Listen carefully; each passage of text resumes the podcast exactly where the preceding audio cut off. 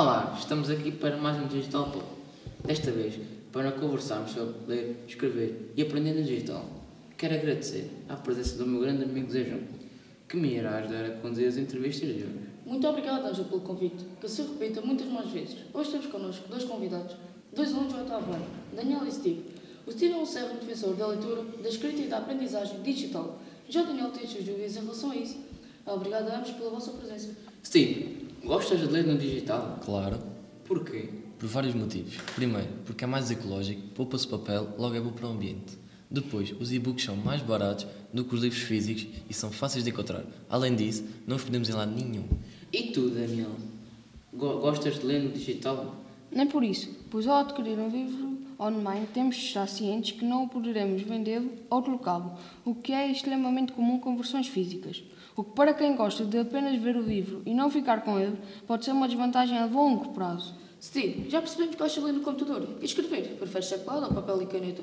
Prefiro no computador, tenho uma caligrafia horrível e assim no PC toda a gente percebe o que escreve. Além disso, no digital temos corretores ortográficos, o que evita que demos erros. E tu, Daniel? Prefiro mil vezes caneta e papel. No papel, temos mais facilidade em memorizar as matérias, somos melhores na parte crítica e, além disso, é mais fácil estruturarmos as matérias. Vamos agora para algo que nos tem sido muito familiar nesses últimos dois anos. Aprender no digital. Steve, tiveste aulas online. Consegues aprender assim? Consigo, pois, é mais motivador. Os professores dinamizam atividades diferentes e isso faz com que eu tenha mais interesse pelas aprendizagens. Além disso, a internet é um mundo, está tudo ali, basta ser de um clique. E tu, Daniel? Gostas de aprender no digital? Consegues aprender nas aulas online, por exemplo? Prefiro aprender presencialmente. Penso que há mais métodos de desenvolver a nossa aprendizagem. Estou mais concentrado na sala de aula e percebo melhor as explicações dos professores. Duas opiniões, duas formas de estar, ou não, no digital.